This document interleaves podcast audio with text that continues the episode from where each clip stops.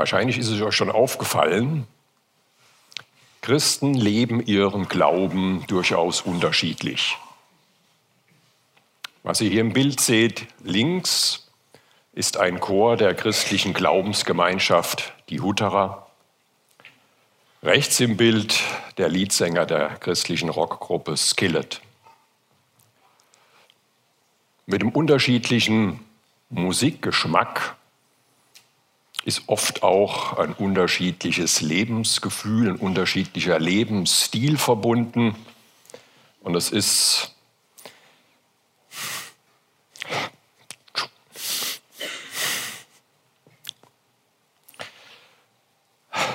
Entschuldigung.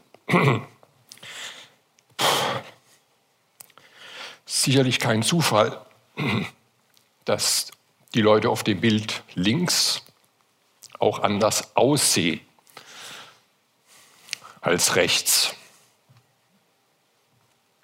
Was machen wir mit diesen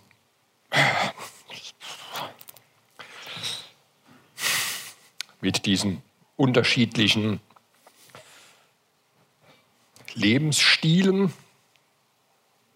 Suchen wir uns eine Gemeinde, die möglichst passgerecht zu unserem persönlichen Geschmack passt?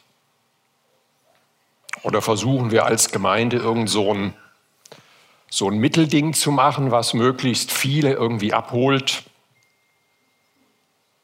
Oder ist das alles gar nicht so wichtig?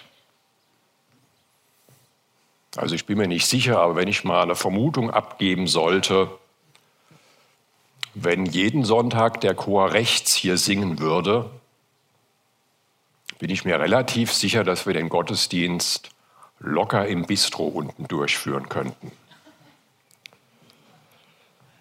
Und hier sind wir bei Sachen, da geht es eigentlich um Geschmacksfragen, wo nur sehr indirekt Überzeugungen eine Rolle spielen. Es gibt aber auch unterschiedliche Überzeugungen, wo es nicht nur darum geht, was ist jetzt so mein persönlicher Stil, wo fühle ich mich am wohlsten, sondern wo es auch darum geht, ich habe unterschiedliche Überzeugungen, wie ein Leben als Christ eigentlich aussehen sollte. Und zwar für jeden, wie es eigentlich richtig wäre. Was machen wir damit? Wir sind nicht die Ersten, die sich über solche Fragen Gedanken machen. Und wir sind im Römerbrief in der letzten Reihe, in der letzten Predigt unserer Predigtreihe. Und in Römer 14 beschäftigt sich Paulus genau damit, mit dem Umgang mit unterschiedlichen Meinungen und Lebensstilen, wo es auch um Überzeugungen geht, die unterschiedlich sind. Die Probleme oder die Streitthemen, die die in Rom hatten, sind nicht unsere, das werdet ihr schnell merken.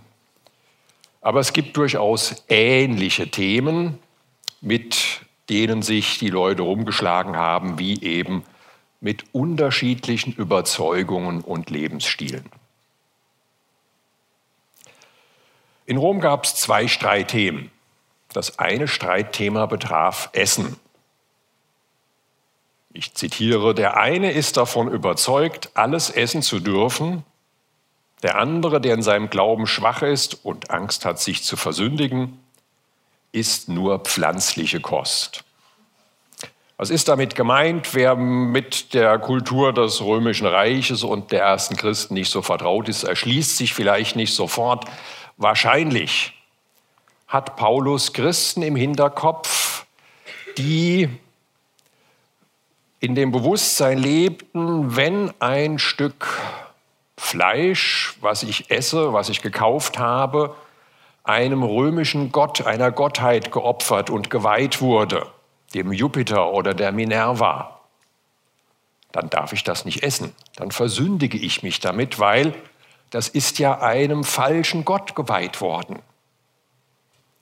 Und dann gab es andere Christen, die waren der Auffassung, ach Quatsch, äh, Jupiter und Minerva, die gibt es sowieso nicht. Die existieren ja gar nicht. Von daher ist es für mich einfach ein Schnitzel. Und ich kann das essen und das ist völlig okay.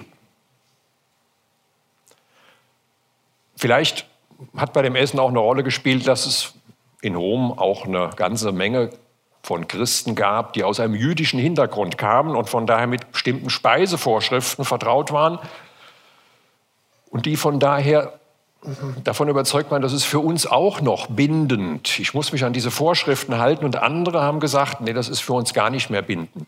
Jesus Christus ist die Erfüllung. Diese ganzen Vorschriften, diese Zeremonien, die waren nur eine, eine Vorbereitung darauf. Das zweite Thema waren Feiertage, also natürlich religiöse Feiertage. Der eine macht einen Unterschied zwischen heiligen Tagen und gewöhnlichen Tagen, der andere macht keinen solchen Unterschied. Hier geht es mit sehr hoher Wahrscheinlichkeit um jüdische Festtage. Das Bild ist aus einer späteren Zeit. Ähm, aber es gab damals schon eine ganze Reihe von jüdischen Festen, die gefeiert wurden, wo bestimmte Vorschriften eingehalten werden mussten. Und es gab in Rom offensichtlich Christen, die davon überzeugt waren, das ist für uns verbindlich. Wenn ich diese Vorschriften nicht beachte, versündige ich mich irgendwie.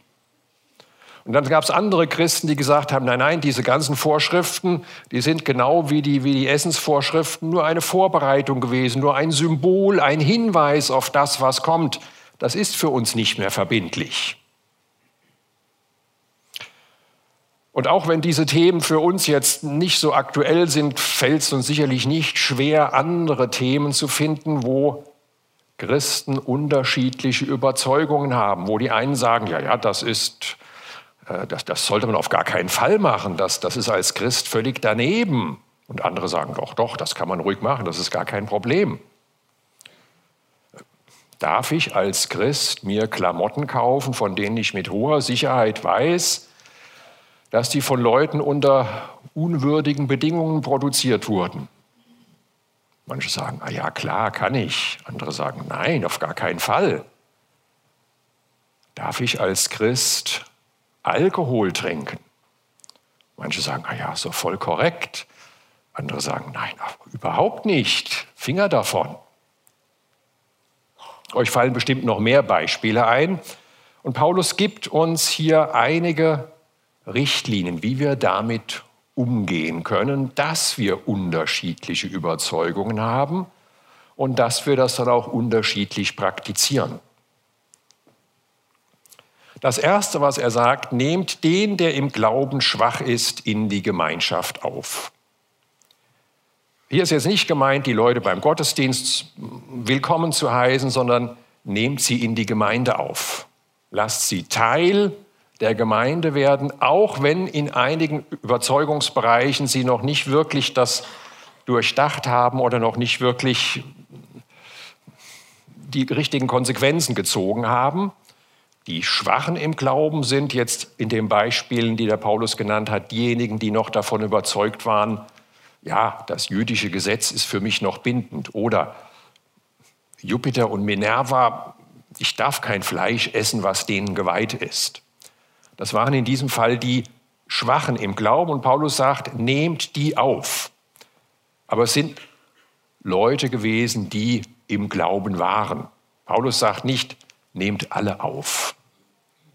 Ähm, das wird in anderen Teilen des Neuen Testaments ganz deutlich, dass das nicht gemeint ist. Und wenn irgendjemand, der jede Woche vier Schnitzel isst, in die Vegetarische Union eintreten will, dann werden die ihm auch erklären, guter Mann, Sie haben da irgendwas nicht richtig verstanden. Ein Vegetarier ist jemand, der auf Fleisch verzichtet. Und wenn der dann sagt, ja, morgens zwischen neun und zehn esse ich auch kein Fleisch, ähm, wollen Sie mir absprechen, dass ich Vegetarier bin? Dann werden die sagen, ja, das wollen wir Ihnen absprechen. Das hat keinen Wert. Sie sind hier falsch bei uns. Paulus geht es also nicht darum, jeden aufzunehmen, der irgendwie, irgendwie mit dazugehören will, weil er auch für gesunde Ernährung oder in dem Fall irgendwie für ein sinnvolles Leben ist, sondern es geht um diejenigen, die im Glauben stehen. Die sollt ihr aufnehmen. Und der zweite Punkt ist, verurteilt euch nicht gegenseitig. Denn wenn man die Leute jetzt aufnimmt, die eine unterschiedliche Auffassung zu diesen Fragen haben, naja, da sind jetzt verschiedene Gruppen in der Gemeinde, die das auch unterschiedlich praktizieren. Und da ist es naheliegend, dass die einen sich besser fühlen als die anderen. Und die einen denken, na, was die machen, das ist ja, ist ja völlig daneben. Ähm, und Paulus sagt, nein, verurteilt euch nicht gegenseitig. Akzeptiert das, dass ihr in gewissen Glaubensfragen, die jetzt nicht im Zentrum stehen, vielleicht auch einen unterschiedlichen Glaubensweg habt, dass manche vielleicht noch nicht so weit sind oder vielleicht auch ihr ganzes Leben nicht so weit sein werden, dass ihnen das ein oder andere klar wird. Verurteilt euch nicht gegenseitig. Paulus formuliert das jetzt in Bezug auf das Fleisch. Wer Fleisch isst, soll die anderen nicht verachten. Aber wer kein Fleisch isst, also die, die es streng nehmen, die denken, sie versündigen sich, soll die anderen auch nicht verurteilen, denn Gott hat sie ja in seine Gemeinschaft aufgenommen. Wenn wir zum Glauben an Jesus Christus gekommen sind, wenn wir unser Vertrauen auf ihn gesetzt haben, dann hat Gott uns in seine Gemeinschaft aufgenommen und das hat ja Paulus gesagt, dann sollt ihr die auch in die Gemeinschaft in der christlichen Gemeinde aufnehmen und dann sollen wir uns nicht gegenseitig verurteilen.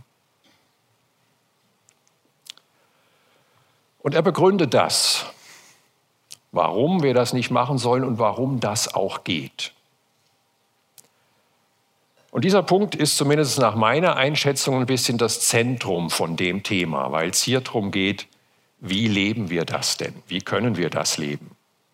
Paulus sagt in den Versen 6 bis 8, wer besondere Regeln beachtet, tut es für den Herrn, für Christus. Auch wer alles isst, tut es für den Herrn, denn er dankt ja Gott für das, was er isst. Und auch wer nur Pflanzenkost isst, tut es für den Herrn und dankt Gott dafür. Niemand von uns lebt für sich selbst und niemand stirbt für sich selbst.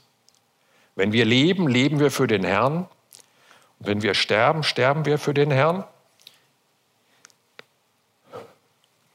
Wir gehören dem Herrn im Leben und im Tod. Ich weiß nicht, ob es euch, merkt, ob, euch aufgefallen ist. Äh, danke, das, das, hilft aber, glaube ich, nichts. Danke. Ähm,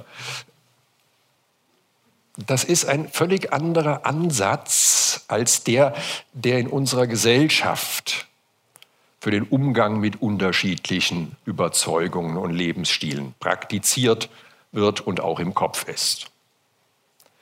In unserer Gesellschaft ist die Lösung, macht doch, was ihr wollt, ich mache auch, was ich will ist mir, ist mir doch wurscht, was du machst. Ja, und äh, wenn ich für mich bin, denke ich zwar, der hat echt Matsch in der Birne, aber lassen. Ja. Ähm, aber macht doch, was ihr wollt, ich mache auch, was ich will. Das ist hier ein ganz anderer Ansatz. Weil Christen etwas ganz grundlegend anderes verstanden haben. Christen haben verstanden, ein erfülltes Leben ist gar nicht, wenn ich immer mache, wo ich gerade Bock drauf habe und was ich jetzt gerade so denke, was aus meinem ganz persönlichen, egoistischen Blickwinkel jetzt gerade das Beste für mich wäre. Das ist gar nicht der Weg zu einem erfüllten, sinnvollen Leben. Wir haben erkannt, dass es eigentlich um Gott geht, um den, der Himmel und Erde geschaffen hat und den, der in Christus Mensch geworden ist und für uns gestorben ist aus Liebe zu uns. Um den geht es eigentlich. Und wenn ich von Liebe zu dem erfüllt bin, wenn ich mein Leben von ihm prägen lasse, dann lebe ich nicht mehr für mich. Dann lebe ich für Christus. Ich weiß, dass wir das im Alltag oft nicht so im Blick haben, aber im Grunde genommen wissen wir das. Und je klarer wir das leben, umso besser ist es. Und Paulus geht genau davon aus. Paulus macht das genau den Leuten in Rom klar und er sagt, es geht, ihr lebt alle nicht für euch selbst, ihr lebt für Christus. Und sowohl der, der sich an bestimmte Regeln hält, der macht das für Christus. Der macht das, weil er denkt, wenn ich das mache, dann ist das gegen Gottes Willen. Wenn ich das mache, dann schädigt mich das im Glauben. Deshalb lässt er das. Und deshalb macht er das für Christus. Und wenn jemand alles isst und sagt, nein, das, das gibt gar keine Regeln, die mich dafür irgendwo irgendwas einschränken, der dankt dafür Gott und nimmt das aus Gottes Hand und freut sich darüber und ehrt Gott auf diese Weise. Beide, so jedenfalls ist, ist, ist es eigentlich äh, gedacht und so kann man auch mit diesen Unterschieden leben, beide machen das nicht aus irgendwelchen egoistischen oder sonstigen Motiven, sondern weil sie davon überzeugt sind, so kann ich Gott ehren, so kann ich ein Leben führen, was wirklich erfüllt ist.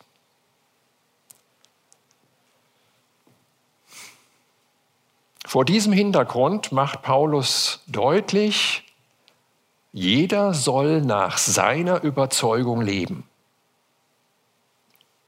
Es geht jetzt um diese unterschiedlichen Fragen, die Christen auch verschieden sehen. Vers 22 und 23 formuliert er das. Behandle deine Überzeugung in diesen Dingen als eine Angelegenheit zwischen dir und Gott.